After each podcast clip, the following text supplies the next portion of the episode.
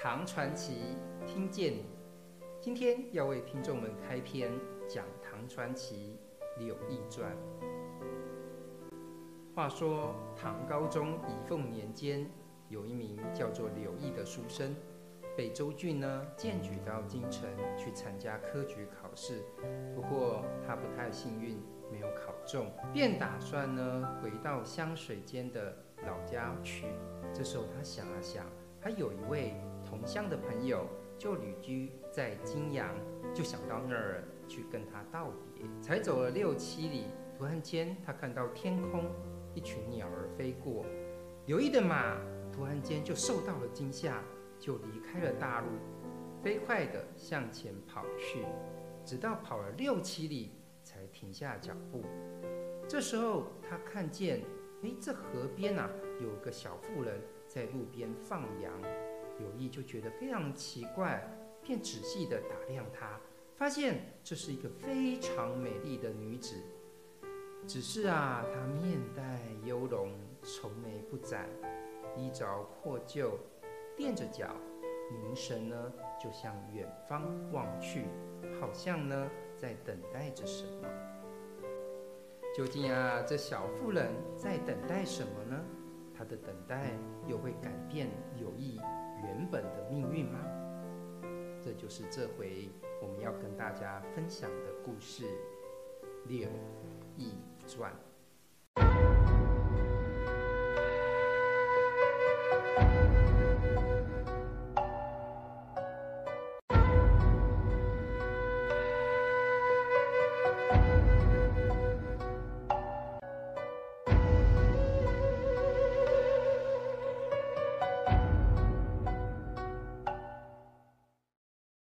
柳毅在河边遇到一个小妇人，就问她说：“哎，你为什么这样愁眉不展呢？是不是发生了不好的事情？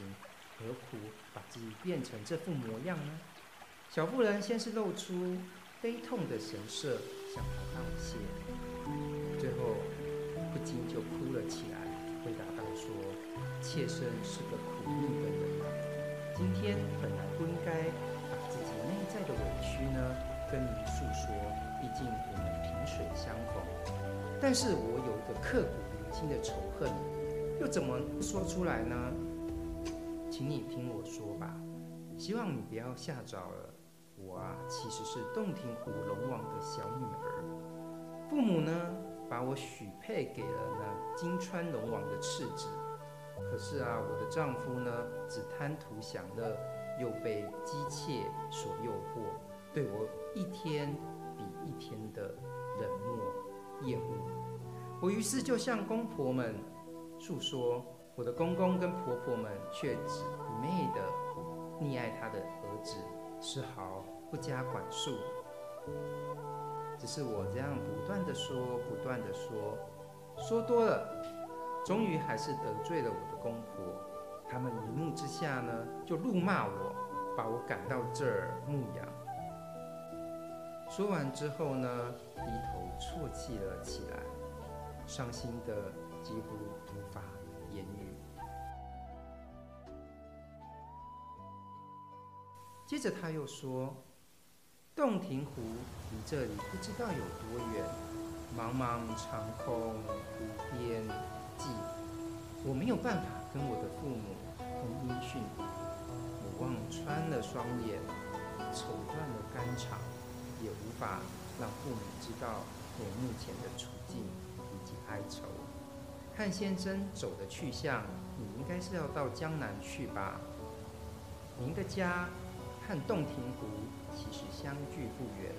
我有一事想要请托你，如果我可以拜托你的仆人为我送一封信，不知道你肯不肯答应啊？柳毅说：“不敢不敢，我还真没仆人，但是我可以亲自为你送信。我是个重义气的人，听到你讲的话，我心里非常的激动，只恨我自己身上没有翅膀，不能快快亲自为你送信。还说什么肯不肯的话？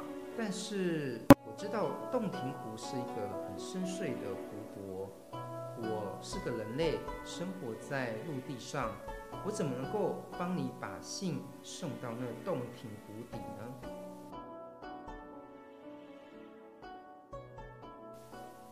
只怕凡间与鬼神之间的境界难以通达，我会辜负你的托付，违背了你的心愿。或许你有什么方法可以教我吗？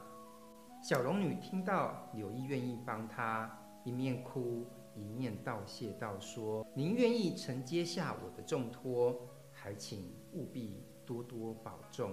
大恩不言谢，我就不多说了。倘若能够得到回音，我即使是死了，我也要设法酬谢您。如果先生你不答应为我送信，”我可是不敢把进入龙宫的方法说出来的，那可是天底下绝大的秘密。不过，既然你已经答应了，我就可以告诉您了。洞庭湖啊，其实跟京城并没有什么不同。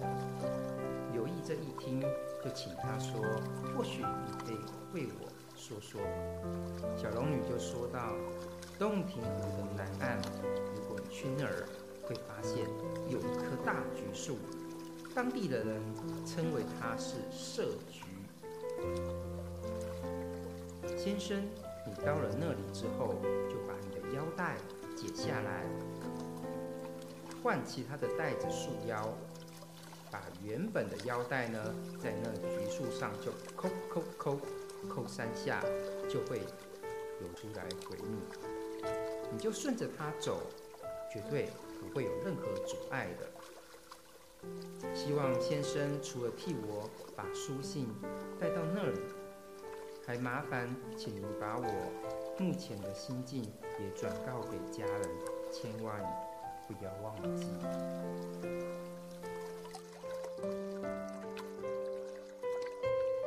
柳毅听了就说：“你的话我谨记在心了。”小龙女于是就从上衣拿。出了书信，拜了两拜，就递给了柳毅，又向着东方哭了起来，伤心的不得了。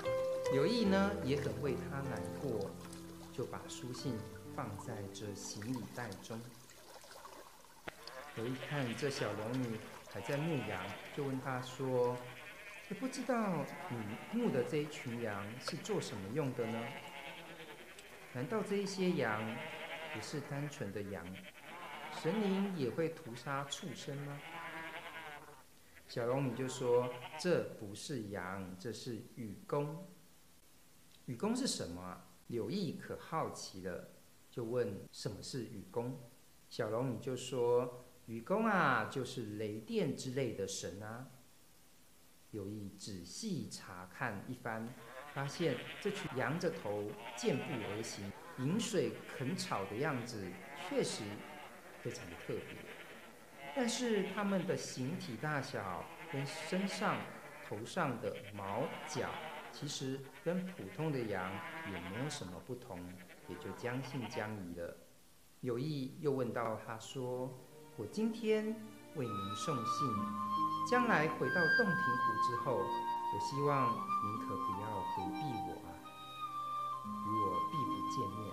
小龙女听到之后，惊慌地说：“不敢，不敢，岂止不回避，我还要像亲人一样对待你。”说完话之后，柳毅就告别了小龙女，前往东方。没走几十步路，他回头再看，发现小龙女跟那群羊都消失无踪了。究竟这小妇人可真是小龙女？凡人柳毅可真能一访那洞庭湖龙宫？我们就请听下回分解。